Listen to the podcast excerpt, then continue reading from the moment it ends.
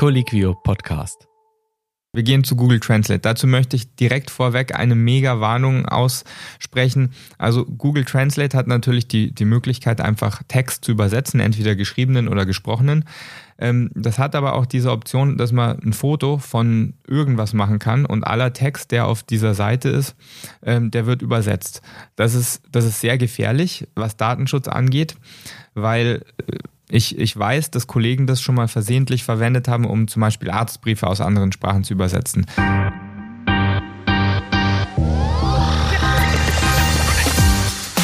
Herzlich willkommen zu einer neuen Folge der ärztlichen Redepflicht. Hier sind Jan, Mitarbeiter von Colliquio, der größten deutschsprachigen Ärzteplattform.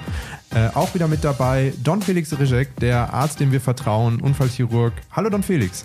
Hey Jan, ähm, ich weiß, normalerweise machen wir es so, dass du ein bisschen was am Anfang erzählst, aber ich würde ehrlich gesagt jetzt aus der Nachtschicht von gestern mal gerne einen Fall erzählen, der mich ein bisschen bewegt hat und vielleicht können wir das mal aufarbeiten. Uh, da bin ich ja mal gespannt, ähm, wenn ich jetzt hier gar nicht groß reden schwingen muss am Anfang, sondern du hier direkt das Intro machst. Und ja, äh, man muss kurz beschreiben, wir haben Viertel vor elf morgens in Deutschland. Es ist keine Zeit für irgendeinen Schokoriegel, sondern äh, Zeit für eine Aufnahme. Du kommst direkt aus dem Nachtdienst, bist hier direkt äh, verschwitzt angeradelt gekommen, hast dich direkt vor das Mikrofon geknallt. Also nur zu, ich bin gerne der Seelsorger deiner Nachtschicht. Geil, also dann hör mal zu. Wir haben gestern eine relativ häufige Situation gehabt. Ich habe eine Patientin gehabt, die ist angekommen ähm, mit einem sehr fehlgestellten Arm. Also man hat gleich auf den ersten Blick erkannt, dass es gebrochen war. Das war nicht das Problem. Das Problem war, die Patientin hat überhaupt kein Deutsch gesprochen. Oh. Die Patientin hat äh, eine Angehörige dabei gehabt, die angegeben hat, sie könne für uns übersetzen.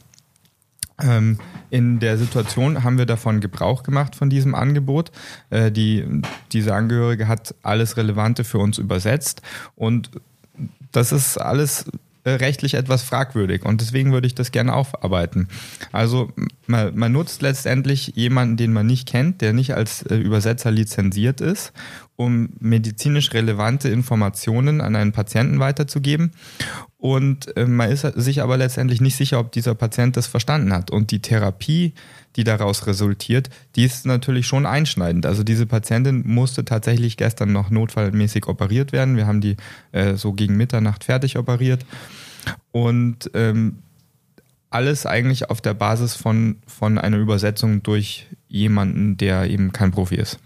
Ja, sehr gut, dass du das ansprichst. Ist ja ein Thema, das dann auch nicht nur dir vermutlich regelmäßig begegnet, sondern ähm, was ja auch in allen Fachrichtungen und allen Gebieten, egal ob du jetzt als Kliniker unterwegs bist oder niedergelassen in der Praxis arbeitest, dir wahrscheinlich tagtäglich begegnet. Ich habe auch im Hintergrund schon mal direkt die Zahlenmaschinerie angeschmissen und äh, kann dir direkt auch ad hoc was dazu sagen, ähm, warum das potenziell ein Problem ist und nicht zuletzt äh, ein Problem ist, das uns auch noch weiter begleiten wird, denn Flüchtlingskrise 2015, aber auch jetzt Globalisierung per se mit immer mehr unterschiedlichen äh, Kulturen, die dann natürlich auch ähm, in Deutschland begrüßt werden, ähm, wird Fremdsprache ein Thema sein. Ich habe auch mal aktuell geschaut, in Deutschland beispielsweise Deutsch als Muttersprache verbreitet mit 90,1 Prozent. Das bedeutet, jeder Zehnte hat das eben nicht als Muttersprache, sondern als Fremdsprache mit äh, unterschiedlich starker Kompetenz und Ausprägung. Ähm, außerdem habe ich auch mal geschaut, äh, das Land NRW hat da eine Statistik, dass von 14,1 Millionen Menschen, die dort leben, mehr als 2,1 Millionen zu Hause überwiegend eine andere Sprache als Deutsch sprechen. Also auch hier nochmal äh, sehr einschneidend, ja. Ähm, wie groß dann doch der Anteil ist, der das gar nicht kann und der dann vermutlich auch mit kleinen Wehwehchen zum Arzt geht und Probleme haben könnte, sich dort zu artikulieren, beziehungsweise die Ärzteschaft vielleicht nicht alles ganz genau versteht. Aber ja, starte doch vielleicht mal los. Wie bist du dann mit der Situation umgegangen? Du hast gesagt, die Tochter hat geholfen, aber so richtig das Gelbe vom Ei ist es nicht. Absolut, das ist nicht das Gelbe vom Ei. Ich würde noch ganz kurz relativierend für alle anderen Menschen mit äh, Migrationshintergrund gerne erwähnen, dass ich zum Beispiel zu Hause auch nicht primär Deutsch rede. Eigentlich reden wir zu Hause gar kein Deutsch, aber ich spreche offensichtlich relativ fließend Deutsch. Ähm, nur mal um möglichen Vorurteilen schon mal gleich äh, den. Stimmt, du bist amerikanischer Staatsbürger eigentlich, ne? War das so? Und vietnamesische Herkunft? Das ist korrekt. Und das heißt, wir reden zu Hause Englisch und Vietnamesisch, aber eigentlich kein Deutsch. Ah. Äh, Bin ich aber froh, dass wir hier jetzt nicht auf Vietnamesisch reden müssten, weil dann wäre ich tatsächlich raus. Das können wir ja später noch probieren. Also, nochmal zurück zu unserer Patientin. Wie sind wir vorgegangen? Letztendlich muss man, glaube ich, unterscheiden. Es gibt ja Situationen, wo man in Anführungsstrichen regulär äh, medizinische Betreuung sucht, also zum Hausarzt oder der Hausärztin geht, weil man äh, Beschwerden hat oder eine Kontrolle macht, die aber jetzt nicht zeitkritisch sind. Und das andere sind Notfälle, die zeitkritisch zu behandeln sind, wo man also äh, wenig Zeit hat, irgendwie einen Übersetzer, einen adäquaten oder eine Übersetzerin zu finden. Letzteres war ja gestern der Fall. Ähm, ich glaube, da hat man rechtlich etwas mehr Spielraum. Letztendlich ist es so, wenn ich einen Patienten habe, der unbedingt eine medizinische Therapie braucht, die entweder lebensrettend ist oder ähm, so zeitkritisch ist, dass man eben nicht äh, abwarten kann, dann ist es schon legitim, äh, diese Behandlung durchzuführen, auch wenn man das dem Patienten nicht ausführlich erklären kann. Andere Beispiele sind zum Beispiel demente Patienten oder Patienten, die betreut sind. Ähm, wenn man keinen Zugriff auf die Betreuer hat, dann werden die je nach Schwere der Verletzung auch trotzdem behandelt. Ähm, aber nichtsdestotrotz ist es so, das habe ich jetzt auch nochmal nachgeschlagen, da gibt es Gerichtsurteile, ich glaube aus 2015. Letztendlich ist der, Pati der Arzt verantwortlich dafür, erstens sicherzustellen, dass der Patient die Aufklärung vollkommen verstanden hat und wenn man einen Übersetzer nutzt, dass die Übersetzung auch korrekt stattgefunden hat. Was? Ja, ich finde es auch skurril, weil letztendlich, wenn ich, wenn ich die Sprache könnte, um sicherzustellen, dass ähm, die Übersetzung richtig war, dann brauche ich die Übersetzung letztendlich nicht. Aber was damit gemeint ist, ist natürlich, es gibt rein technisch gesehen natürlich schon Maßnahmen, die man treffen kann, damit eine äh, adäquate Übersetzung stattgefunden hat. Die sind halt für uns nur nicht immer praktikabel. Also Wollte ich gerade sagen, klingt ja nach Bürokratiemonster des Todes. Absolut. Also es gibt natürlich zertifizierte Übersetzer, die man verwenden kann. Da ist dann auch Datenschutz kein Problem. Auch die haben eine Schweigepflicht. Allerdings kosten die natürlich Geld. Und man muss die irgendwie erstmal kontaktieren können. Also ich kann ja jetzt nicht auf der Stelle sagen, ich brauche jetzt auf der Stelle einen Übersetzer. Wer würde das denn zahlen?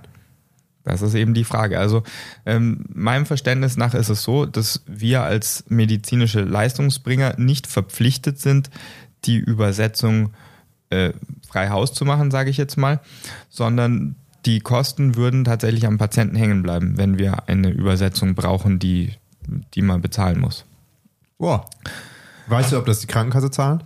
Das weiß ich nicht. Ich, ich weiß es nicht. Ich möchte dazu auch keine Hypothese aufstellen. ähm, wir haben, wir haben Alternativlösungsvarianten, die momentan genutzt werden. Ich habe mich extra damit äh, in meiner Klinik nochmal schlau gemacht, weil interessanterweise äh, ist es so, dass das nicht so aggressiv propagiert wird, dass man das von Haus aus schon weiß. Also wir haben bei uns in äh, unserem Klinikverbund Dolmetscher-Services. Ähm, die kann man tatsächlich äh, aktivieren. Allerdings ist es so, dass die erstens nicht rund um die Uhr zugänglich sind. Also im Nachtdienst sind die zum Beispiel nicht da. Äh, erstens. Und zweitens, das sind jetzt nicht, wie man sich das vorstellt, äh, Dolmetscher, die entweder im Haus sind, die man dazu rufen kann oder die man telefonisch zuschalten kann, sondern das ist letztendlich eine Liste von, von Angestellten, die ohnehin schon im Krankenhaus arbeiten und äh, die Sprachen, die jeweils diese An äh, Angestellten sprechen. Okay, also auch einfach nur eine Lösung, die ihr anbieten könnt aufgrund eurer Größe der Klinik. Also nicht praktikabel für, sagen wir mal, ein medizinisches Versorgungszentrum, wenn das natürlich aus zehn unterschiedlichen Muttersprachlern äh, besteht. Nett, aber das wäre schon ein starker Zufall. Ähm, weißt du, wie viele Sprachen ihr da bei euch dann in der Klinik damit abdecken könnt? Ich habe da ähm, vorgestern mal reingeguckt in die Liste. Ich weiß jetzt nicht auswendig. Nebenbemerkung, wir können die nachschauen, wenn wir wollen. Also ich weiß die nicht auswendig, ähm, aber ich meine, so die Basics äh, für hier in Deutschland sind schon drin. Also Türkisch ist drin, Russisch ist drin, ähm, Englisch ist drin. Was nicht drin ist, ist Ukrainisch als Beispiel. Äh, Arabisch war auch dabei. Und es ist natürlich sehr abhängig von wer gerade tatsächlich bei uns arbeitet. Wollte ich gerade fragen, weil die äh, sind ja dann auch nur abrufbar, wenn sie gerade Schicht haben. Wenn jetzt eine entsprechende Muttersprachler oder Muttersprachlerin gerade im Urlaub ist, dann schade drum oder halt auch einfach frei hat. Das ist korrekt, ja. Also die Situation, die kann vorkommen und dann hat man eben keinen im Haus. Und äh, zum Thema Zweitsprache habe ich auch noch eine kleine schöne Statistik für dich. Weit verbreitete Zweitsprache in Deutschland ist dann Englisch, wenn man als Muttersprache Deutsch ist, äh, gefolgt von äh, Französisch, Russisch, äh, Spanisch, Italienisch, Türkisch und dann kommt Latein. Und das sagt, glaube ich, schon ganz schön viel darüber aus, welche Sprachen dann alle nämlich nicht kommen.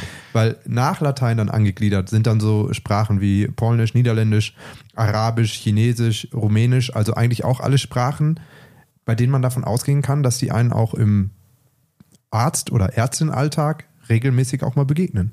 Mhm, absolut. Ähm, lass uns nochmal drüber reden, was für Probleme das macht, wenn man nicht professionelle Übersetzer verwendet oder eben nicht, ähm, nicht Übersetzer aus diesen Dolmetscher-Services. Mhm. Also Optionen, die, die wir wirklich häufig in den Notaufnahmen sehen und ich vermute, dass man das selber auch in den Praxen so sagen kann, ist, äh, Patienten kommen mit ihren Kindern rein.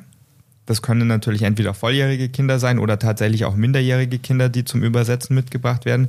Ähm, Patienten kommen mit Kollegen, Mitarbeitern rein. Mhm. Ähm, also so Arbeitsunfälle dann oder? Zum Beispiel, ja. zum Beispiel. Ähm, aber das kommt, es gibt auch Situationen, wo einfach irgendwelche Passanten daneben stehen, wenn man im Rettungsdienst ist und die sagen, sie, sie wären bereit zu übersetzen. Mhm. Also das sind unterschiedliche Szenarien, auf die man treffen kann und da ähm, eröffnen sich unterschiedliche Probleme. Fangen wir mal mit dem ersten an. Also die erste Frage ist natürlich Datenschutz. Wenn ich also ich als Arzt unterliege ja einer Schweigepflicht. Wenn wir jetzt einen, einen fremden Menschen dazu nehmen, der unterliegt ja nicht zwangsläufig auch der Schweigepflicht. Ähm, ein gutes Beispiel ist zum Beispiel äh, der Baustellenunfall. Mhm. Ähm, ich sage jetzt äh, der Einfachheit halber der Patient, aber gemeint ist natürlich alles. Also der Patient kommt mit seinem äh, Vorarbeiter rein, weil der Patient kein Deutsch kann. Der Vorarbeiter spricht etwas Deutsch. Der übersetzt jetzt. Äh, aber über diese Übersetzung kann der natürlich an Informationen über den Patienten rankommen, die ihn erstens nichts angehen und die er rein theoretisch auch zum Nachteil des Patienten verwenden kann. Toll. Äh, also das heißt, das ist eine, eine ernstzunehmende datenschutzrechtliche Frage. Das Zweite ist, ähm, in dieser Situation ist der Patient vielleicht auch gehemmt, ernst, ehrliche Antwort zu erteilen. Und ja. das ist für unsere medizinische Betreuung natürlich auch relevant. Also ein Beispiel. Wir haben einen Patienten, der hat irgendwie einen Unfall, wir müssen dem äh, Schmerzmittel geben. Wenn wir den jetzt fragen, ja, äh, nehmen Sie irgendwelche Medikamente regelmäßig ein oder äh, nehmen Sie irgendwelche Suchtmittel ein, dann würde er ja nicht vor seinem Arbeitgeber sagen, äh, ja klar, ich nehme regelmäßig Heroin ein. Oder ja, oder so. wann haben Sie das letzte Mal Alkohol getrunken und er sagt von einer Stunde? Zum Beispiel. Ja. Und, und das ist aber für die weitere Medikamentengabe natürlich schon relevant. Ja. Ähm, also das wäre so ein gängiges Problem. Das das nächste Problem ist zum Beispiel, wenn, wenn man Kinder einschaltet, also nehmen wir jetzt mal minderjährige Kinder, ähm, da ist natürlich die Frage, ob die emotional der Situation überhaupt gewachsen sind. Also das Kind kann vielleicht fließend beide Sprachen sprechen, aber kann, kann das Kind äh, seinem Elternteil erklären, dass das eine schwere Krankheit hat?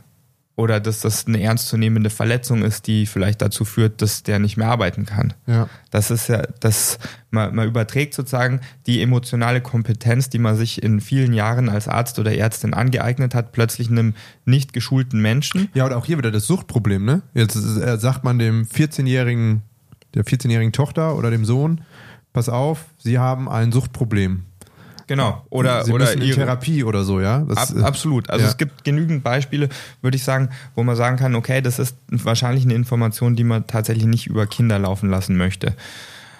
Ähm, das, und dann das allerletzte ist, man kann sich halt eben nicht immer sicher sein, ob die, Informa die Übersetzung auch korrekt stattfindet. Also das sind ja keine geschulten Übersetzer. Und ich sehe das wirklich extrem häufig, dass ähm, ich einen Patienten habe, den ich persönlich nicht verstehe und dann der Mensch, der als Übersetzer dazu gekommen ist, ähm, nicht das übersetzt, was ich sage, sondern einfach direkt auf meine Fragen antwortet. Mhm. Das ist natürlich meistens, wenn das Angehörige sind. Aber nur zum Beispiel, dann sage ich, sagen Sie mal, nehmen Sie irgendwelche Medikamente und der Angehörige sagt dann, nee.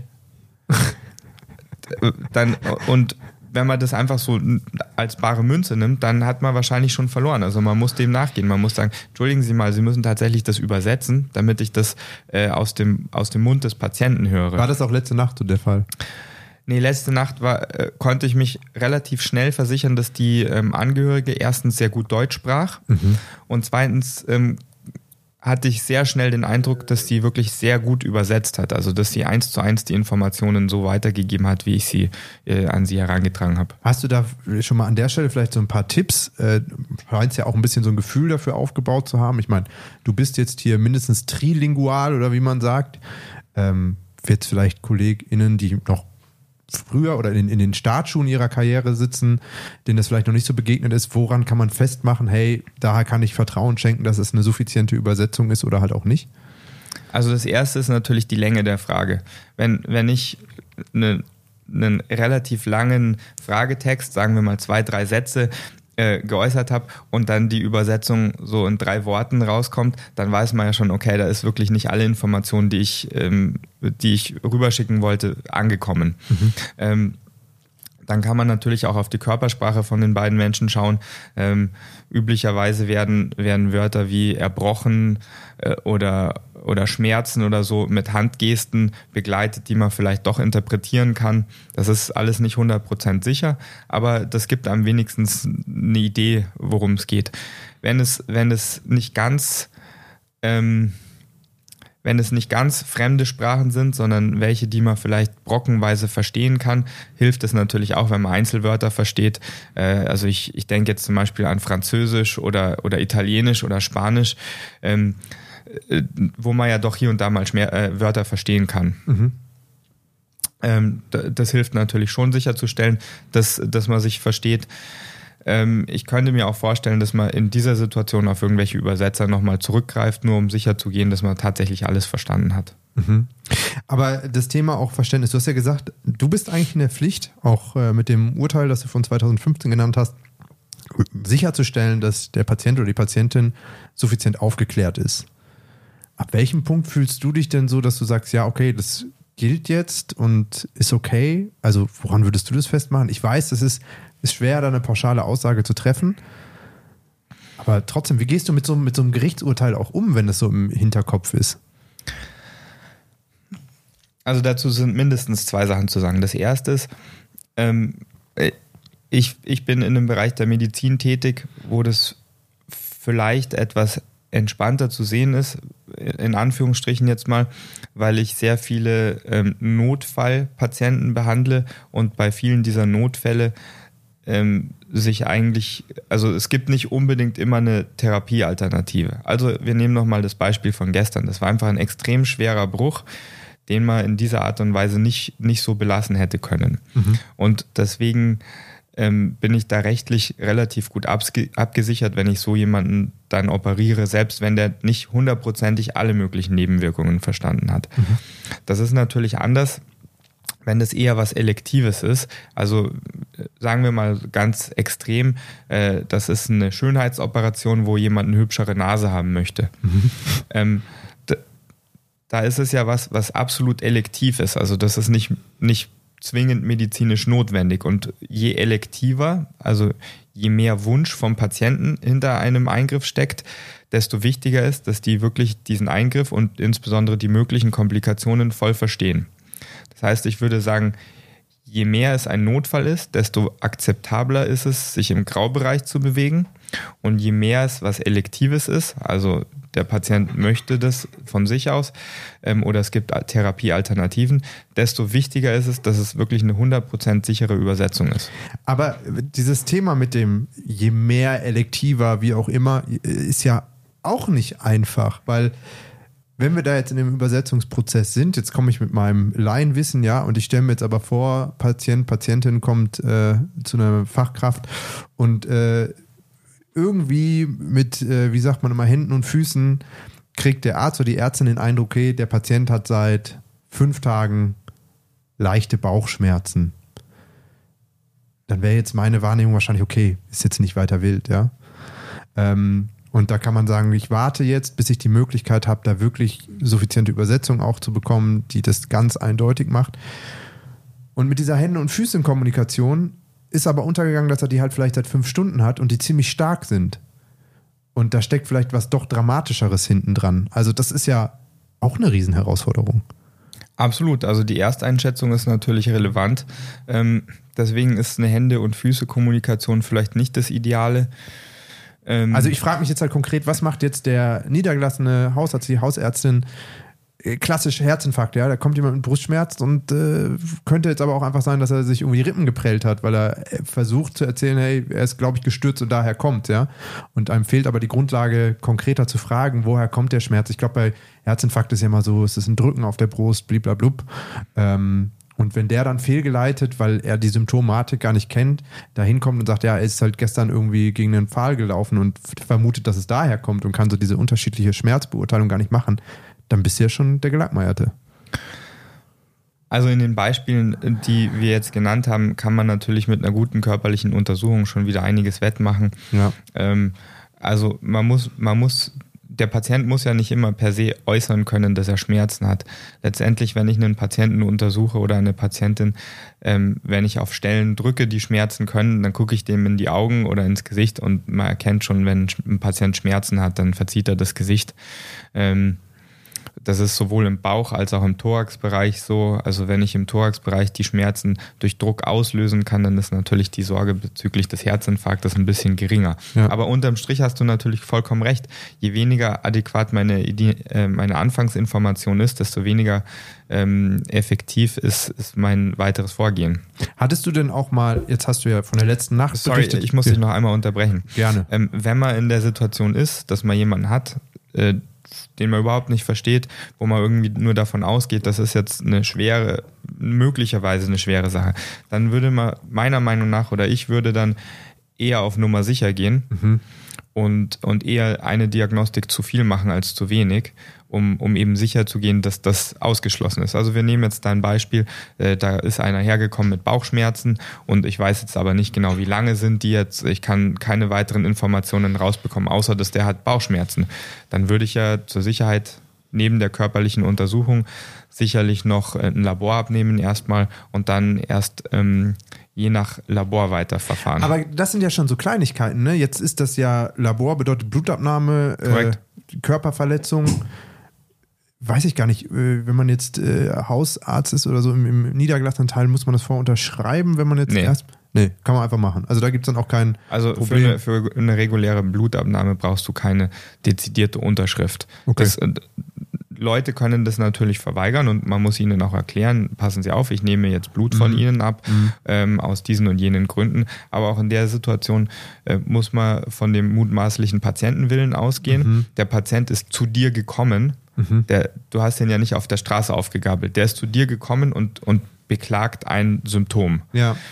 Und wenn wir nicht mehr Informationen über dieses Symptom aus dem Patienten rausbekommen aufgrund der Sprachbarriere, dann müssen wir eben eine andere Maßnahme wählen. Und wir gehen in der Situation davon aus, dass das das ist, was der Patient möchte. Sonst wäre er vermutlich nicht zu uns gekommen. Macht total Sinn. Ähm, jetzt hast du, und das war meine vorherige Frage eigentlich, ähm, ja von der letzten Nacht erzählt, wo das so ganz gut gelaufen ist. Du hattest eine Angehörige dabei, direkte Angehörige, die gut Deutsch sprach und dann auch äh, gescheit übersetzen konnte. Aber hattest du auch schon mal persönlich das völlige Gegenteil, wo du einfach bis zum Ende dir nicht sicher warst, habe ich die Person jetzt richtig verstanden? Wenn ja, wie bist du damit umgegangen? Wir haben das relativ häufig. Ähm, gerade in den großen äh, Krankenhäusern ist es natürlich so, dass wir häufig ähm, Geflüchtete aus unterschiedlichen Ländern behandeln und da ist es oft so, dass da keine Dolmetscher mitkommen, dass die Geflüchteten keine, ähm, kein Deutsch, kein Englisch oder andere Sprachen sprechen, die man, die man irgendwie effektiv nutzen kann. Ähm, Im besten Fall kommen die aus ihrer Einrichtung, wo sie wohnen, mit irgendeiner schriftlichen Dokumentation. Das sind aber ganz oft von, von medizinischen Laien verfasste Zettel. Da steht dann irgendwie drauf, Patient hat äh, da eine Wunde am Arm, bitte anschauen oder so. Mhm. Ähm, auch da handhaben wir das dann so, dass wir eben einfach nur eine sehr ausführliche körperliche Untersuchung machen, um, um versuchen zu etablieren, was denn tatsächlich das Problem ist. Im Zweifel versuchen wir eben doch weitere Informationen rauszufinden, indem wir äh, Übersetzer dazu ziehen. Wenn möglich eben, äh, also, also Geflüchtete haben häufig in ihren Telefonen äh, irgendwelche Kontakte gespeichert, die man als Übersetzer nutzen kann. Aber auch das sind eben sehr fragwürdige Maßnahmen. Wollte ich gerade sagen, dann siehst du die Person ja noch nicht mal, weißt überhaupt nicht, mit wem du es da zu tun hast, äh, stelle ich mir auch recht schwierig vor. Das sind absolute Graubereiche. Ja. Und ähm, ich, ich glaube sogar, dass viele von uns ähm, diesbezüglich gar nicht adäquat sensibilisiert sind. Also ich glaube, mal, wenn man jemanden hat, der sich da hinstellt und sagt, ich übersetze das jetzt, dann, dann springt man sehr oft auf diese Option und nutzt die. Äh, und und man ist dann gar nicht dessen bewusst, dass das ein aggressiver Graubereich ist. Stelle ich mir aber auch mal vom Rechtlichen weg für dich selbst auch schwierig vor? Gab es da auch schon mal so Momente, wo du einfach frustrierend warst, äh, frustriert warst, wo du so ein bisschen denkst, so, Alter, ich brauche jetzt die Information von dir, warum verstehst du mich nicht? Also diese ganz menschliche, emotionale äh, Komponente, wo man vielleicht denkt, hey, ich will jetzt meinen Job gut machen und die Person, ohne dass sie das jetzt ja natürlich bösartig meint, aber kann dir das gerade nicht bringen. Hatte ich das schon mal so emotional getriggert? Absolut. Also ich glaube, ich kann meine Frustration ganz gut unter Kontrolle halten. Ich weiß nicht, ob ich glaube, ich glaube nicht, dass die das jetzt immer mitbekommen. Aber mich frustriert es ungemein, wenn, wenn eine adäquate Kommunikation nicht aufgebaut werden kann. Und die, den Patient oder die Patientin wahrscheinlich auch. Absolut, klar. Das, also eine, eine fehlende Kommunikation. Kommunikation ist mega wichtig für uns Menschen. Ja. Und insbesondere, wenn einer was von einem anderen will, nämlich der eine will Informationen und der, der andere will, dass ihm geholfen wird. Ähm, und wenn da keine Kommunikation etabliert wird, ist es extrem frustrierend für alle Parteien. Ist das auch was, was dann in der Behandlung berücksichtigt werden muss, äh, in Anführungszeichen, weil es äh, erhöhten emotionalen Stress auch für die Patientinnen und Patienten bedeutet? Also ich stelle mir das jetzt so vor, ich finde es ja schon furchtbar. Ich war zum Glück in meinem Leben irgendwie zwei, dreimal erst im Krankenhaus. Dann wird es Und- Zeit. nee, und einfach schon, äh, ich weiß noch, gebrochene Schulter, sitzt einfach in der Notaufnahme und war dann einfach irgendwann schon frustriert, weil ich drei Stunden halt gewartet habe. So das klassische deutscher Patient-Problem, glaube ich, ja. Aber weil halt einfach niemand mit dir gesprochen hat. Das ist natürlich ein ganz anderes Themengebiet, strukturelles Thema, ja. Äh, die Leute haben alle gearbeitet, ich weiß das auch. Aber wenn du da einfach drei Stunden sitzt und denkst so, boah, Alter, meine Schulter ist irgendwie am Arsch, ähm, ich würde jetzt gerne wissen, wie es zumindest weitergeht, ähm, hat es natürlich dann irgendwann genervt. So, und löst dann natürlich bei dir auch eine emotionale Stressreaktion aus. Wenn ich mir jetzt aber vorstelle, du bist da als Person, kennst vielleicht, reden wir jetzt mal von irgendeiner geflüchteten Person, kennst auch das System überhaupt nicht, weißt überhaupt nicht, was da Phase ist, liegst in irgendwie deiner Kabine über drei Stunden und hast immer noch nicht verstanden, was der komische Doc da vorhin eigentlich von dir wollte und fühlt sich ja wahrscheinlich auch Mutterseelen allein. Ja, absolut. Also ich, ich kann mir das natürlich auch nur so vorstellen. Ich habe das in der Art und Weise auch noch nicht erlebt. Ähm, in den Ländern, in denen ich in Krankenhäusern als Patient war, konnte ich zum Glück immer die, die relevanten Sprachen sprechen. Ähm, aber man sieht natürlich auch an den Patienten, dass die äh, in der Situation nicht glücklich sind. Aber das bringt uns natürlich zu der Situation oder zu, zu dem nächsten Punkt. Äh, wenigstens wenn ich tätig bin, ist das jetzt nicht unbedingt immer der Fall. Also auch wenn jemand gar kein Deutsch kann, kommen wir natürlich schon zu Lösungen, auch wenn das sich immer im Graubereich bewegt. Aber ich glaube, wenn einem Graubereiche abschrecken, dann ist die Medizin nicht wirklich der richtige Arbeitsplatz für die Person. Ähm, das heißt, lass uns doch mal über andere Möglichkeiten reden, die wir, die wir hernehmen können, wenn wir jetzt nicht auf irgendwelche Übersetzer angewiesen sein wollen. Voll. Ja. Wie sehen denn dann Lösungen konkret aus? Also ich denke, äh, jeder hat, äh, sich- der in dem Bereich tätig ist, hat schon mal irgendwie Google Translate verwendet. Ähm, für mich sind elektronische Maßnahmen schon ganz gute Lösungen. Ähm, das sind keine perfekten Lösungen und das sind auch rechtlich fragliche Lösungen. Äh, um ehrlich zu sein, wäre das da ganz interessant, wenn wir mal einen, einen Anwalt sich dazu äußern lassen könnten. Äh, das werden wir heute nicht machen können. Aber ähm, wie gesagt, Graubereich, das ist, glaube ich, äh, liefert gute Lösungen. Also ein Handy mit einem guten Übersetzungsprogramm kann schon viele Probleme überbrücken. Den können wir doch gleich mal auch ausprobieren, den Google Translator. Ich glaube, ganz wichtig ist, dass wir hier auch nochmal festhalten, wenn wir das jetzt verwenden. Du hast angesprochen, super viel rechtlicher Graubereich. Es ist also einfach nur mal jetzt ein Test. Ob ihr, die das gerade hört, macht, ähm, ist euch selbst überlassen. Wir können da auf jeden Fall keine rechtliche Gewähr für übernehmen. Wenn also dann irgendwie jemand kommt und sagt, hey, Google Translate hat gegen das und das Recht verstoßen, können wir da keine Haftung für übernehmen. Ähm, was mich aber an der Stelle noch echt wundert, ist so, eigentlich diese, diese, dieser ganze Begriff Graubereiche, das ist ja ganz offensichtlich, würde wahrscheinlich auch den Rahmen springen, nicht Teil des Medizinstudiums oder zumindest kein großer Block, obwohl es ja so ein ganz alltägliches Problem ist und auch immer sein wird, solange es noch keine gescheiten Lösungen dafür gibt. Ist so. Ich, ich kann mich jetzt nicht dezidiert daran erinnern, dass wir da eine, eine Vorlesung dazu hatten oder einen Vorlesungsblock, der uns da über äh, diese spezielle Situation jetzt äh, informiert hat. Wenn man ganz ehrlich ist, kann es natürlich auch sein, dass ich mich einfach nicht daran erinnern kann. Aber ich glaube nicht, dass wir es hatten. Hm. Aber äh, du hast doch dein Handy gerade greifbar. Lass Jo. uns doch einfach mal, und du hast ja vorhin, eingangs hast du ja gesagt, du äh, sprichst auch fließend Vietnamesisch.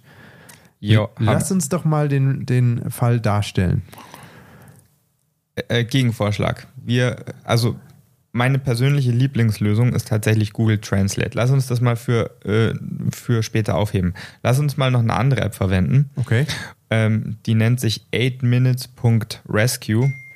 8, also äh, in, im Sinne von Anton, Ida, Dora. Äh, wir stellen die, die Titel vielleicht so in die Shownotes rein. Vorab, Ähm, das ist jetzt kein Sponsoring oder so. Du kamst irgendwie auf die, wie kamst du auf diese App?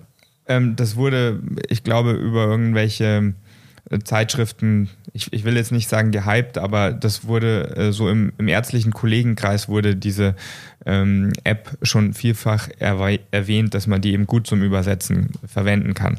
Ähm, wir machen das jetzt so, wir probieren die mal ein bisschen aus. Wir machen es mit Deutsch und Englisch, weil eben wahrscheinlich viele Leute Englisch verstehen und dann auch die Effektivität dieser App vielleicht nachvollziehen können. Ähm, ich sage gleich vorweg, es gibt unterschiedliche Varianten von, von Übersetzer-Apps, die man verwenden kann. Es gibt offene Übersetzer-Apps wie Google Translate. Das heißt, ich gebe einen Text ein, den ich ausgeworfen haben möchte in einer anderen Sprache und ähm, der kommt eben raus. Andere Apps funktionieren im, mit Textblöcken. Das heißt, da sind vorgegebene Texte, äh, die ich anklicken kann in einer Sprache und die werden dann in der ausgewählten Zielsprache so wiedergegeben. Ähm, der Vorteil ist, dass man bei limitierten Textblöcken sehr sicher sein kann, dass der Text korrekt ist, weil, den, äh, weil der geprüft worden ist. Der Nachteil ist eben, dass man, dass man limitiert ist in dem, was man fragen kann, beziehungsweise welche Informationen man geben kann, erstens. Und zweitens, äh, man muss eben diesen expliziten Textblock erstmal finden, damit man den fragen kann. Und das dauert vermutlich. Das kann dauern. Also probieren wir es doch mal aus. Wir führ uns, schauen genau, mal. Führ uns doch mal durch. Beschreib doch mal, wie die App so aufgebaut ist, was du für einzelne Schritte machen musst, wenn du jetzt einen Patienten oder eine Patientin ähm, befragen möchtest. Okay, also wir haben jetzt diese App aufgemacht. Man sieht ganz oben schon, da steht Testversion. Also was, du hast eine Testversion. Es gibt Ich hab- offensichtlich auch wieder Premium oder was, wie das halt heutzutage Genau. immer so ist. Scheinbar ist aber die englische Version, die ich sonst nutze, keine Testversion. Aha. So, jetzt machen wir mal neuer mal, keine Einsatz. Lifehacks hier. Ja, jetzt machen wir mal neuer Einsatz. Da sieht man dann, dass man auswählen muss, ob das ein erwachsener Mensch oder ein Kind ist. Wir nehmen mal erwachsen. Jetzt äh, wollen wir mal mit einer Frau reden. Und jetzt suchen wir eine Ausgabesprache. Wir haben jetzt uns geeinigt, wir nehmen Englisch, damit wir das am einfachsten kontrollieren können.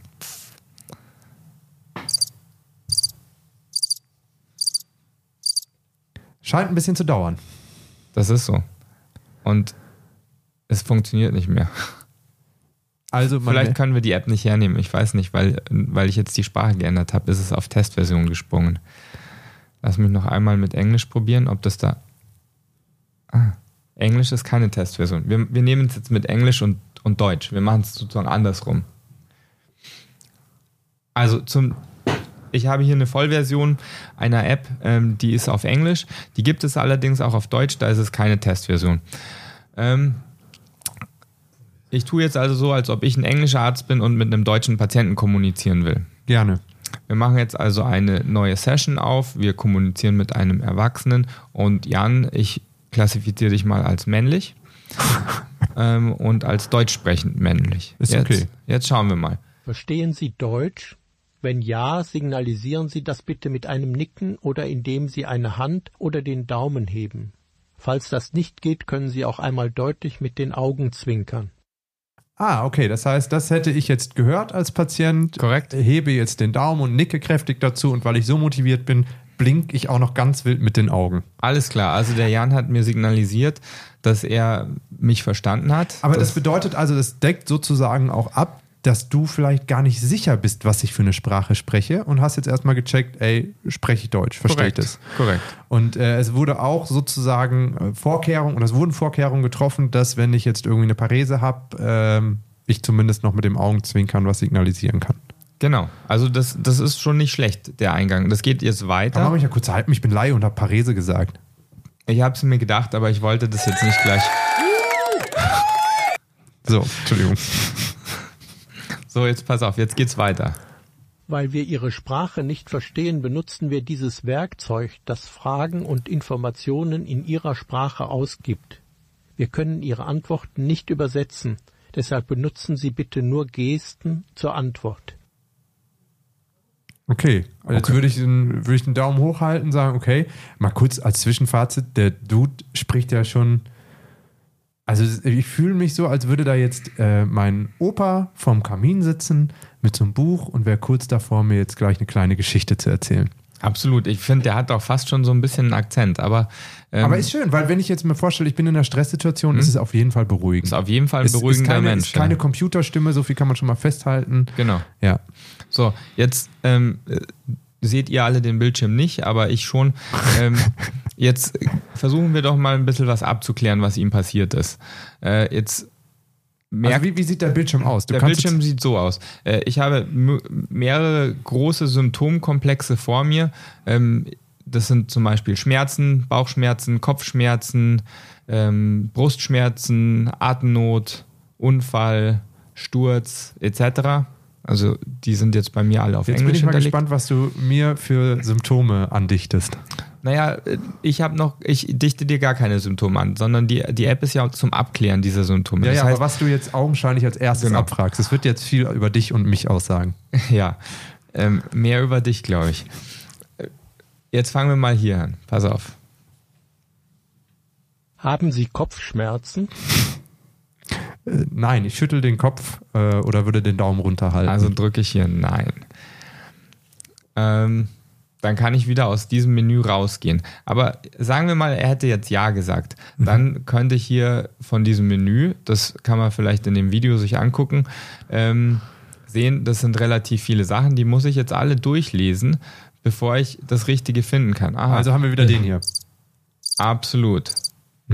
Jetzt können wir das hier. Ist Ihnen schwindelig? Ja, Daumen hoch. Okay, also habe ich schon eine Information mehr bekommen. Das ist ja jetzt schon wieder relevant. Jetzt könnte ich zum Beispiel Aber du musst jetzt hier verschiedene Sachen abarbeiten. Habe ich das richtig verstanden? Genau, also ich habe natürlich in meinem Kopf bei Kopfschmerzen einen Algorithmus an Informationen, die ich erheben will. Und die muss ich jetzt äh, in dieser, in dieser App finden. Nehmen Sie blutverdünnende Medikamente. Das sind Medikamente, die die Blutgerinnung hemmen, wie zum Beispiel Marcumar. Ja, ich würde Kopfschütteln, äh, äh, also nicken. Genau. Aber also, das, also okay, äh, ich glaube, das Prinzip ist verstanden. Genau. Er gibt dir dann einen Entscheidungsbaum auch äh, so mit, je nachdem, was da für Antworten sind. Aber klingt ja schon fast so, als würde der dich auch in eine Diagnose schicken. Nee, das ist nicht so. Also das mit dem Entscheidungsbaum, das ist nicht so. Okay. Ähm, wenn, das ist vollkommen egal, ob ich da Ja oder Nein klicke. Mhm. Das, äh, das gibt mir keine anderen Antworten oder Fragen vor, Okay. sondern das ist nur, damit ich diese Information habe. Also das heißt, Aber könntest du jetzt auch gezielt direkt auf sowas kommen, wie mit, nehmen Sie äh, blutverdünnende Medikamente ein? ja, wenn man sich den Bildschirm an, ansieht, äh, das können wir danach nochmal machen, dann sieht man, dass, dass ich eben alle Fragen, die zu Kopfschmerz relevant sind, vor mir habe und die kann ich anklicken. Okay. Und kannst du auch aktiv suchen? Also irgendwie gibt es eine Sucheingabemaske, wo du sagst Kopfschmerzen? Nein. Und das, das ist für mich so das Hauptproblem. Ja. Weil gerade so bei akuten Sachen kann ich, äh, gibt's gibt's ein paar Sachen, die ich schnell haben will und die, die findet man nicht immer sonderlich schnell. Ja, also das würde mich ja wahnsinnig machen, glaube ich. Wenn ich mir dann einfach denke, ich habe im Kopf ganz konkret meine Frage, die ich jetzt loswerden will und muss ich mich da durch 10.000 andere Sachen erstmal durchklicken. Ich bin ein krass ungeduldiger Typ. Ähm, ich glaube, ja, weiß ich nicht, ob es meine App so wäre. Aber dann haben wir jetzt schon mal hier ähm, was kennenlernen dürfen. Hast du das im Einsatz schon mal irgendwie verwendet? Tatsächlich nicht, weil ich, weil ich mich ähm, so aktiv mit der App ungern befasse. Ich nehme tatsächlich meistens Google Translate her. Ähm, ich möchte jetzt aber nochmal äh, hinzufügen, seit dem letzten Mal, dass ich diese App aufgemacht habe, äh, gab es Updates. Ähm, wenn man ganz oben guckt, gibt es da A, B, C, D, E steht da. Das hat nichts mit Alphabet zu tun, sondern das sind eben so die lebensrelevanten ähm, Airway, Breathing, Circulation. Ja, scheiße. Disability oder sowas, hä? ja, sehr gut. Wow. Und E, Äh, äh, Exposure oder Environment oder irgendwie sowas. mega gut. Also sehr beeindruckend. Das ist Tja. wirklich, wirklich gut. Ähm, Warte. So, heute kriege ich hier echt einen Ego-Boost des Todes. Genau so ist es. Und da, wenn ich die durchgehe, dann, Öffnen Sie bitte Ihren Mund, ich möchte einmal reinschauen. ich möchte einmal reinschauen. Das ist schon mal nicht schlecht. Also, ne, oder jetzt hier mal Puls. Ich messe den Puls bei Ihnen. Ah, das ist aber auch cool, dass du also sozusagen nicht nur Fragen hast, sondern äh, auch dein Tun und Handeln erklären kannst. Das ist ja schon ganz geil. Das ist tatsächlich ganz geil. Wie, de, wie dem auch sei. Also, was mich an der Situation am meisten stört, ist, man ist halt irgendwie in Eile und hat eigentlich meiner Meinung nach wenig Zeit, äh, sich da durch so ein, so ein Menü durchzuklicken. Ähm, das würde uns jetzt zu, zu Google Translate bringen oder anderen vergleichbaren Apps, die Wollte ich gerade sagen, gibt es ja auch unterschiedliche Anbieter. Nochmal, äh, Frage ist dann auch immer im Hintergrund, was passiert mit den Daten, auch ganz wichtig. Aber lass uns mal zu Google Translate gehen, ja. Genau, wir gehen zu Google Translate. Dazu möchte ich direkt vorweg eine mega Warnung aussprechen. Also Google Translate hat natürlich die, die Möglichkeit, einfach Text zu übersetzen, entweder geschriebenen oder gesprochenen. Ähm, das hat aber auch diese Option, dass man ein Foto von irgendwas machen kann und aller Text, der auf dieser Seite ist, ähm, der wird übersetzt. Das ist, das ist sehr gefährlich, was Datenschutz angeht, weil äh, ich, ich weiß, dass Kollegen das schon mal versehentlich verwendet haben, um zum Beispiel Arztbriefe aus anderen Sprachen zu übersetzen. Ähm, man muss sich im Klaren sein, wie diese Software funktioniert. Also die nimmt das Foto und die, die übersetzt es ja nicht auf deinem Handy, sondern die lädt ja dieses Foto hoch auf einen Server. Das wird dort bearbeitet und dann wird dir die Ausgabe geschickt. Aber das Bild bleibt auf diesem Server und der Server ist nicht in Deutschland und der Server gehört halt auch nicht dir und der gehört auch nicht dem Patienten. Das heißt, wir haben jetzt gerade kritische Patienteninformationen äh, letztendlich in fremde Hände gegeben. Aus der Hand gegeben, ja. Und äh, also das ist ein großes Problem. Wenn man, Sollte einem eigentlich eh immer auch bewusst sein, auch wenn man irgendwie mal was abfotografiert und dann so einen PDF-Converter oder sowas nimmt, ist bei solchen Thematiken unter Umständen schwierig. ist ein, ist ein Riesenproblem. Ähm, und wenn man, wenn man mit etwas äh, Bedacht die anderen Übersetzungs-Apps verwendet, ähm, ist es natürlich okay, weil da sind normalerweise keine patientenbezogenen Informationen. Also ähm, ich versuche da nicht Sachen zu sagen wie Hallo, Herr Meier, sondern ich sage halt Hallo. Damit Und kannst du dich herausnehmen, genau, wenn du keine, Genau. wie sagt man, identifizierende Daten so nennst. das ist korrekt. Also, Gleichzeitig aber sicherlich bist du da auch nicht, also kann ja immer passieren, wenn du noch das Alter nennst, irgendwie das Geburtsdatum und den Wohnort, ist schon wieder schwierig. Also Absolut. Also muss man sich einfach, glaube ich, bewusst machen. Man, man sollte es einfach einfach halten und einfach nur die, ähm, die relevanten Informationen einholen, aber keine Informationen. Man möchte keine Informationen über den Patienten geben, man möchte sich die nur holen. Ja. Also jetzt lass uns das doch mal probieren äh, mit Google Translate. Ich sage jetzt einfach mal was auf Vietnamesisch und wir schauen mal, inwieweit und wie gut der das auf Deutsch übersetzt, okay? Ja. So. Tôi rất là đau bụng 5 ngày rồi. So, Ich habe Bauchschmerzen. Und war es das, was du sagen wolltest? bedingt. Es ist nicht alles angekommen. Ich habe gesagt, ich habe seit fünf Tagen starke Bauchschmerzen und er hat gehört, ich habe Bauchschmerzen. Ja. Also Aber- interessant, man sieht direkt schon mal, vielleicht hast du unsauber gesprochen. Ich hatte da auch so einen kleinen Akzent rausgehört, muss ich ehrlich sagen. äh, aber willst du es nochmal probieren? Ob das mit uns, also ob Google es grundsätzlich nicht äh, schafft oder ob das jetzt vielleicht irgendwie. Klar, wir probieren was anderes. Vietnamesisch muss man dazu sagen, ist natürlich auch eine komplexe Sprache, weil äh, diese, die Tonabfolgen durchaus Unterschiede in der, in der Bedeutung des Wortes machen können. Aber dann bitte Second Take. Tôi rất là đau bụng 5 ngày rồi.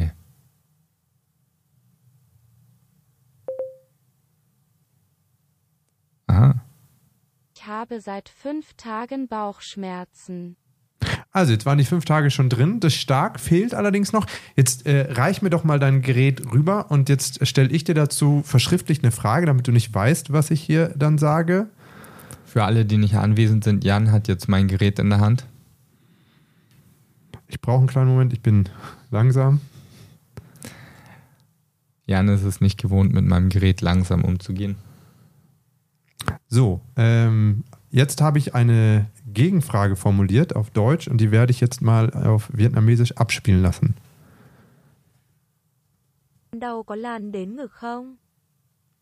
Hast du die Frage verstanden? Nee, Ich, ich spiele es nochmal ab. ja. Đầu có lan đến ngực không? Keine Ahnung, was sie sagt. Also die Frage, die ich gestellt habe, ich bin heute hier absolut internistisch unterwegs. Strahlt der Schmerz in die Brust aus? G äh, extrem gute Frage in dem Kontext, muss man mal dazu sagen, von einem Laien. Aha, ja, okay. Also absolut medizinisch genial. ähm, jetzt, in, also die, die verschluckt das Wort für, für Brust. Ich, ich weiß, was Brust heißt. Sie sagt es, aber sie hat es, ich habe es davor überhaupt nicht gehört, dass sie es gesagt hat. Wenn du es jetzt weißt und ich es nochmal abspiele, hörst du es dann? Ja, mm, so einigermaßen. Also man merkt, Google ist auch nicht Muttersprachlerin Vietnames. das ist auch nicht, das ist definitiv so, ja. Ah, okay. Aber dann haben wir ja mal den Test gemacht. Es kann also helfen, ist aber natürlich, also ist schneller als die App, die wir davor hatten, aber einfach auch fehlerbehaftet, ne? Zeig mir jetzt mal als Gegenbeispiel, was dort steht, weil wenn man das liest, Stimmt, ist ja auch noch eine Option, wenn man das dem Patienten zeigt, dann äh, eliminiert man so dieses akustische Problem. Also das Geschriebene, das verstehe ich. Und das ist auch, wenn man jetzt mal ab, ab davon absieht, dass es natürlich auch Patienten gibt, die einfach nicht lesen können, ähm, ist das tatsächlich meine Hauptvariante, dass ich denen das geschriebene Wort zeige. Man muss überlegen, dass es auch oft einfach laute Umgebungen sind, in denen man sich aufhält äh, und da ist das nicht laut genug mit dem, mit dem Handy. Das heißt, das, als allererstes zeige ich denen erstmal, was dort steht. Genau, und um hier uns auch werbefrei zu machen, wir haben einfach noch für andere, da gibt es ja DeepL und was weiß ich nicht, äh, Bing hat das sicherlich auch, wo man solche Eingaben einfach schriftlich vornehmen kann. Sicherlich im, wie soll man sagen, niedergelassen oder in, in, einem, in einem häuslichen Alltag einfacher, wo man vielleicht einen Computer hat, wo man das einsetzen kann. Draußen, wenn wir jetzt von Notfallmedizin oder so sprechen, immer ein bisschen schwieriger dann auch am, am Handy. Aber so hat man ja schon mal eine Option, wie das funktionieren kann. Also digital ist da was in der Mache. Ich weiß gar nicht, ob es da dann weitere professionelle Apps gibt. Wenn ihr, liebe Zuhörenden, äh, da andere Tools oder so kennt, Smartphone-basiert, aber auch eben am Computer, dann lasst uns gerne wissen. Teilt auch die Erfahrungswerte, auch mit der, wie hieß die erste App, die wir da hatten? Aid? Ja, guck mal, die, Ja, also können die schon mal am Branding arbeiten, das ist nicht ganz so gut hängen geblieben. 8minutes.rescue. So, ähm, Das ist schon ein langer Name. Wer die vielleicht mal öfters eingesetzt hat und da Erfahrungswerte hat, gerne mal äh, zurückspielen und ähm, Bescheid geben, wie das so funktioniert. Andere Tools, die ihr kennt, dann können wir das hier auch gerne mal wieder mit aufnehmen. Das war jetzt so diese digitale Schiene. Ich glaube, da wird sicherlich einiges passieren und äh, schlaue Anbieter werden dann sicherlich auch datenschutzkonform oder wie sagt man, patientenrechtskonform ähm, Lösungen da anbieten. Sicherlich dann auch irgendwie kostenpflichtig. Da bin ich dann halt mal gespannt. Äh, es ist sicherlich äh, einfacher für eine große Klinik dann sowas zur Verfügung zu stellen, als wenn ich jetzt äh, als niedergelassener Arzt eine One-Man-Show sozusagen habe, dann ist da natürlich auch mal die Frage, was kostet sowas, ne? Also ist es dann erschwinglich? Wie sehen solche Abo- oder Pricing-Modelle aus? Aber ich bin mir sicher, dass da in der Zukunft auch noch einiges kommen wird. Digitalisierung dann doch auch äh, mal Einzug halten könnte.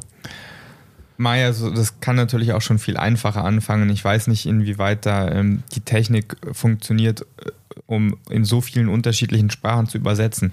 Was wir noch gar nicht angesprochen haben, ist natürlich, wie, wie effektiv diese Übersetzung ist und wie das überhaupt funktioniert. Also bei diesen Translate-Apps ist es ja üblicherweise nicht so, dass die von Sprache A nach Sprache B direkt übersetzen, sondern es gibt so eine Zwischensprache. Also ähm, bei Google Translate ist es Englisch. Das heißt, wenn du was auf Deutsch sagst, dann wird es zuerst in dem System auf Englisch übersetzt und dann vom Englischen ins Vietnamesische. Krass fehleranfällig. Mega fehleranfällig. Ähm, und wenn man sich überlegt, ist natürlich schon die eigentliche Lösung, dass man jemanden hat, der tatsächlich das einfach übersetzen kann. Ähm, aus meiner Zeit in Amerika Ich habe dort im Krankenhaus gearbeitet, ähm, in, einem, in einem großen Versorgungskrankenhaus, aber meine Frau hat nebenbei auch in kleineren Krankenhäusern gearbeitet. Ähm, und die Freunde, mit denen ich geredet habe, die dort arbeiten, die können das auch bestätigen. Also dort hat eigentlich jedes Krankenhaus rund um die Uhr Übersetzungsservices an der Hand. Ähm, die größeren Krankenhäuser haben für die gängigen Sprachen fest angestellte Übersetzer, die einfach im Haus sind. Mhm. Und die, die haben keinen anderen Job. Also es ist nicht wie bei uns, dass man sagt, okay, ich muss jetzt die Pflegekraft von der Station 5 abrufen. Also die muss mal 20 Minuten lang auf ihren eigenen Job verzichten, um für mich zu übersetzen, sondern da kommt dann jemand, der, dessen einziger Job ist es, für dich zu übersetzen. Und äh, das ist für die gängigen Sprachen. Aber für alle anderen Sprachen haben die tatsächlich auf Abruf Services, äh, mit denen man mit gemeinsam mit dem Patienten eine, äh, eine Telefonkonferenz eingeht in dem Zimmer und äh, diese Übersetzer ähm, übersetzen dann eben über diese Telefonkonferenz. Ähm, das hat natürlich Riesenvorteile, weil man immer einen Profi hat, der wirklich in Medizinübersetzung geschult ist. Das Mhm. ist rechtlich dann keine, kein Problem mehr. Das ist natürlich eine Geldfrage. Ähm, ich, ich bin mir sicher, ich habe im Internet auch schon solche Services gefunden. Ähm, ich weiß jetzt aber auf Anhieb niemanden, also keine Klinik, die von diesen Services ähm, Gebrauch macht. Also hier in München äh, meines Wissens nach die sechs größten Krankenhäuser, die, glaube ich, 90 Prozent der, der ähm, stationären Sachen behandeln. Ähm, also das in, inkl- inkludiert die städtischen Kliniken und die äh, Unikliniken, die verwenden meines Wissens nach keine bezahlten Übersetzer. Auch, auch krass eigentlich. Aber lass uns doch mal, äh, also verschiedene Möglichkeiten haben wir jetzt gehört, hilft in den seltensten Fällen wahrscheinlich niedergelassenen Personen. Da gibt es dann vielleicht Services, die das telefonisch dann auch anbieten. Ähm, mir ist da jetzt keiner bekannt, ich weiß nicht, ob du schon mal davon sonst so gehört hast. Also ich wüsste jetzt keinen Service auf Anhieb. Ähm, ich habe definitiv hier in Deutschland noch nie einen genutzt. Aber lass uns doch mal so über deine Wunschvorstellung sprechen. Wie wäre für dich der Traum in solchen Situationen, wo es eine Sprachbarriere gibt? Wie sähe die traumhafte Lösung aus? Die utopische Lösung ist definitiv, dass, dass man irgendwie so einen Star Trek Universalübersetzer hat im Handy, den legt man auf den Tisch und der übersetzt halt einfach eins zu eins. Aber das äh, wäre jetzt nämlich meine Frage gewesen. Ein, ein, ein Gerät oder eine, eine digitale Lösung irgendwie. Das heißt, du bist schon weg von dem Ding, ich möchte, im besten Falle wäre ja auch eine Option gewesen, eine Person, die physisch anwesend ist, die neben mir steht und perfekt übersetzt. Ähm, genau, also davon bin ich im Moment weg, wobei ich ex explizit davor gesagt habe, das ist meiner Meinung nach eher eine utopische Wunschvorstellung. Ich glaube nicht, dass man das äh, sehr zeitnah darstellen kann. Aber so ein Zwischending wäre ja auch, dass man äh, per Videocall Leute dazu holt.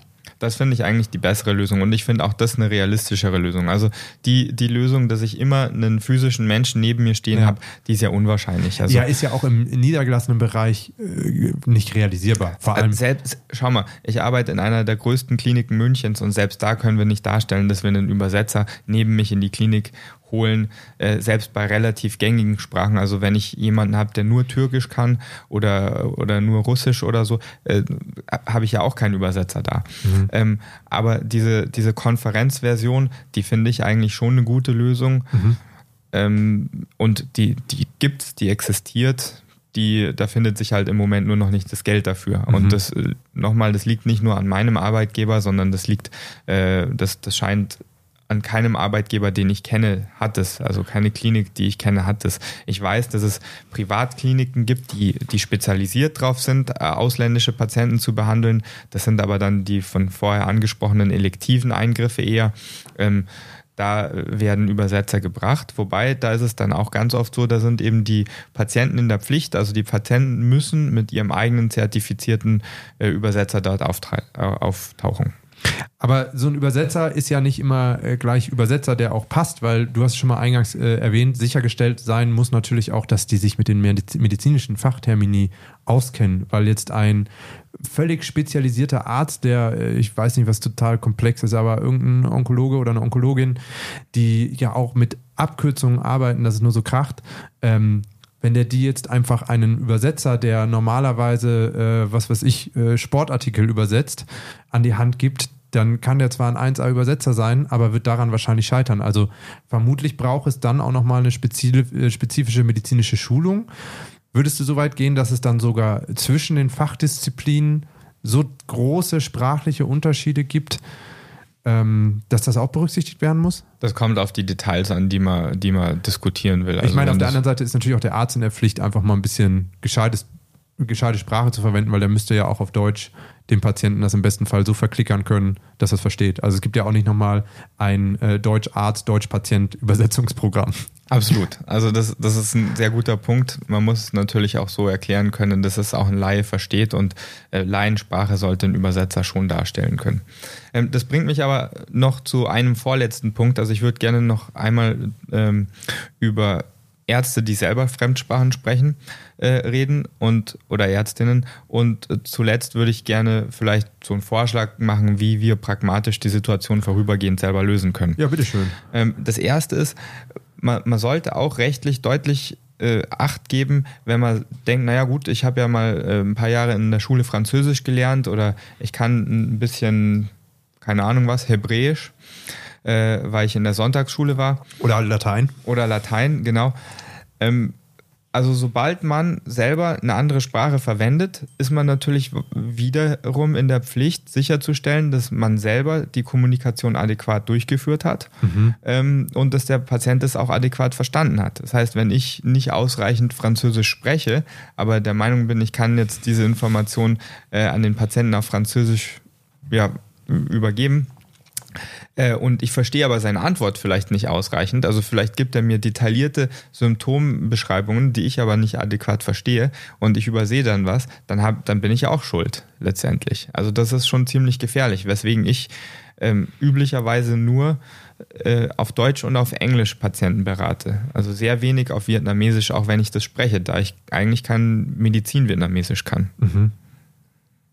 Ähm, ja, also das war nochmal zu den, zu den äh, Ärzten und Ärztinnen, die tatsächlich selber eine andere Sprache sprechen. Da muss man auch aufpassen. Und jetzt vielleicht noch ein pragmatischer Lösungsansatz, also ein paar Tipps, wie man es im Alltag vielleicht machen kann. Das erste ist, wenn man, wenn man, eine, wenn man Englisch spricht, äh, sehr gut spricht, dann ist das definitiv besser, wenn man diese Übersetzungs-Apps verwendet, dass man das von Englisch auf, auf die Zielsprache übersetzen lässt als von Deutsch, weil man dann eben einen Schritt auslässt, der Fehler äh, kreieren kann. Ähm, wichtig ist auch, wenn man solche Apps verwendet, dass man idealerweise auf Ja-Nein-Fragen äh, herauskommt. Das heißt, wenn man komplizierte Fragen stellt, auf die der Patient mit einem ganzen Text antworten muss, äh, dann ist man wieder in dem Problem, dass man das nicht adäquat ähm, auswerten kann. Wenn man nur Ja-Nein-Fragen hat, dann kann der Patient das natürlich sehr einfach, wie wir eingangs gemacht haben, mit äh, Nicken oder Sch Kopfschütteln beantworten. Eben, also die äh, gute alte Fuß- und Hände-Kommunikation kann einem da doch auch nochmal äh, hilfreich zur Seite stehen, ist natürlich aber nicht das Allheilmittel. Don Felix, ich glaube, wir haben das Thema sehr ausführlich mal so besprochen. Ähm, mich würde natürlich interessieren, wie gesagt, wenn es Leute da draußen gibt, die sagen, hey, wir hatten schon mal echt auch Probleme, nicht nur in der in kommunikativer Hinsicht, sondern vielleicht auch tatsächlich mal in so einer in so einem rechtlichen äh, Bereich dann meldet euch sehr, sehr gerne. Ähm, wir lassen euch auch gerne hier zu Wort kommen. Ähm, lasst hören, was da passiert ist. Ich bin gespannt, was die Zukunft bringt, was die entsprechenden Apps äh, oder ähnliche Anbieter dann bringen. Don Felix, herzlichen Dank, dass du heute wieder hier bei mir mit im Studio warst. Es war mir ein Fest. Äh, ich wünsche dir weitere ruhige Nachtdienste und äh, wenn mit der Sprachbarriere dann immer adäquate Lösungswege. Vielen Dank. Danke gleichfalls, bis demnächst. Ciao.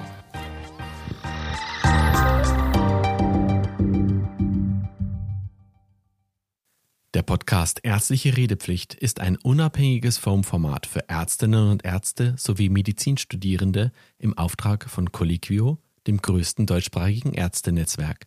Die Inhalte sind frei von Interessenskonflikten.